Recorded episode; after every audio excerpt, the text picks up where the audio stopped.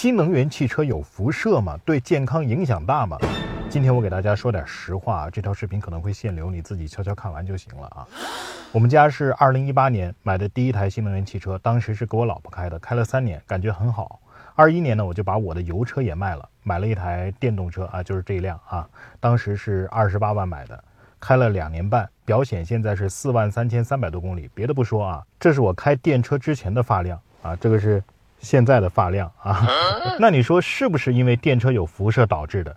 还真不是。其实很多谣言啊，之所以能够被很多人相信，说白了就是大多数人缺乏基本的科学素养。对于要花精力、花时间去分析的，或者呢是需要一定的认知门槛的，大多数人呢都会本能的排斥。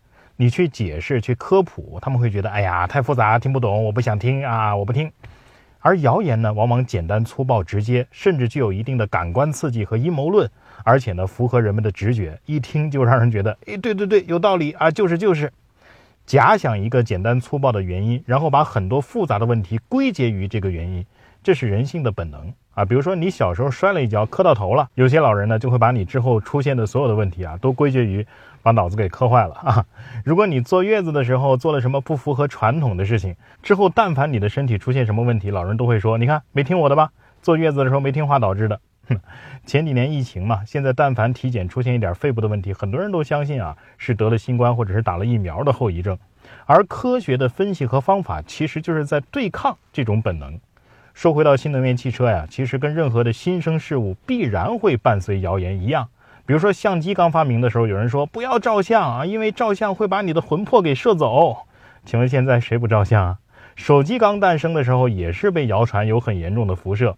请问现在谁不用手机呢？而关于电车啊，那远程控制啊，摄像头窃密呀，啊，电磁辐射呀，自燃起火呀，可以说是几大经典的谣言了。某些利益相关者的恶意传播啊，人们愿意相信谣言的本能，再加上无良媒体的煽风点火，让我们难以触及科学的真相。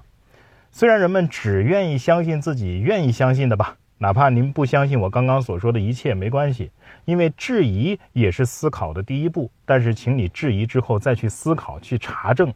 经过质疑、思考、查证之后的，你甭管是相信也好，不相信也罢，也比盲目的信或不信，直接去消化别人吃剩下的东西要强一些。你觉得呢？